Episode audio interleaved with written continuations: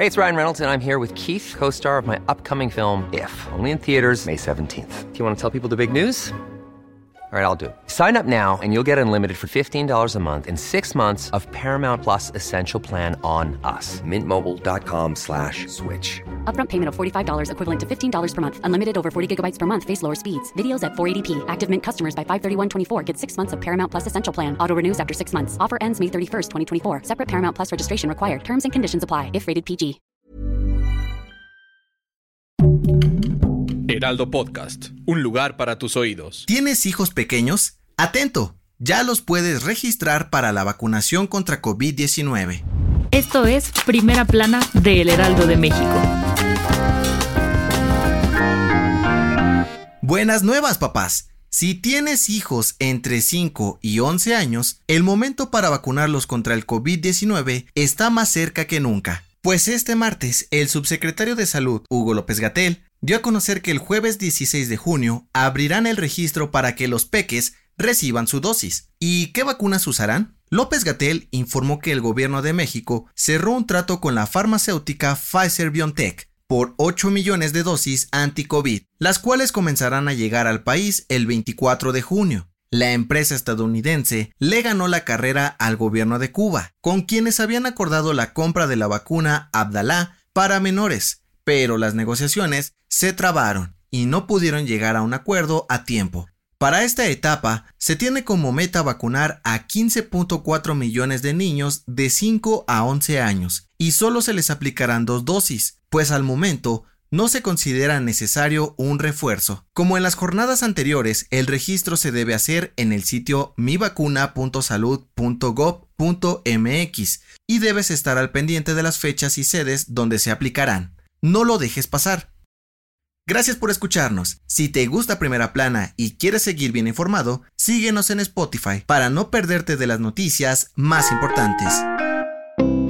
El presidente nacional del PRI, Alejandro Alito Moreno, nada más no ve la suya. Y es que desde hace unas semanas está metido en el ojo del huracán por polémicas en las que ha estado involucrado. Y su futuro como líder del partido parece estar en el aire. Recordemos que todo esto empezó con una guerra de audios filtrados. Primero con la gobernadora de Campeche, Laida Sansores, y luego las supuestas amenazas que recibió del secretario de Gobernación, Adán Augusto López, para que su bancada votara a favor de la reforma eléctrica de AMLO. Pero este martes le cayó la voladora a Alito, pues se reunió con exdirigentes del PRI como Dulce María Sauri, Beatriz Paredes y el senador Miguel Ángel Osorio Chong, quienes le dieron un ultimátum y pidieron su cabeza, pues tampoco están contentos con los resultados de las recientes elecciones estatales. A pesar de esto, Alito Moreno les advirtió que no se irá y se comprometió a impulsar la renovación del partido para ganar las elecciones del 2023 y 2024.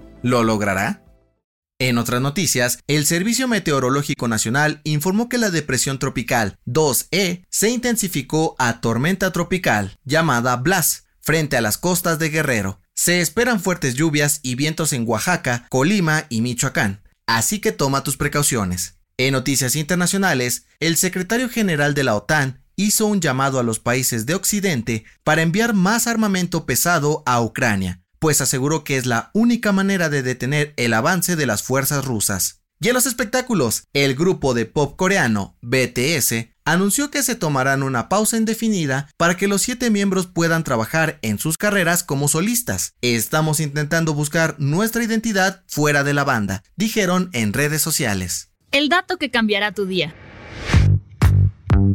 Seguramente más de una vez, caminando por la calle, has visto a una persona y ¡pum! flechado. Pero, ¿en realidad existe el amor a primera vista? La ciencia tiene una respuesta. Según investigadores de la Universidad de Zurich, el amor a primera vista no existe como tal, más bien se trata de una respuesta química, es decir, que nuestro cerebro libera dopamina y otras hormonas que desatan el deseo por las personas que consideramos atractivas, algo así como estar drogados de amor. Pero no te desanimes. Según los expertos, el cruce de miradas entre dos extraños produce tantas emociones que suele ser el primer paso para una relación. La recomendación. Todos tuvimos una etapa que hasta nos da penita recordar. Todo por modas que pensábamos que eran cool. ¿Te acuerdas de alguna? Escucha el nuevo episodio del podcast Preguntas Tontas para Todos, donde Fergay, Nuria Ocampo y Nat Juárez hablan de esas tendencias que tanto nos gustaba usar y ahora nos da oso. Yo soy José Mata y nos escuchamos en la próxima.